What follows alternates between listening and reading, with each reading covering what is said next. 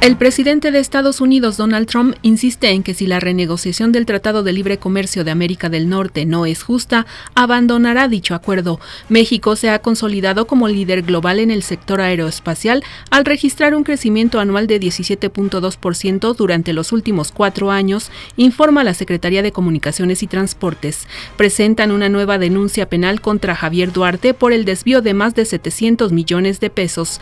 Recuerde que el lunes 1 de mayo, por ser día festivo, el Metro, Metrobús y Tren Suburbano modificarán sus horarios, le informó Alicia Hernández.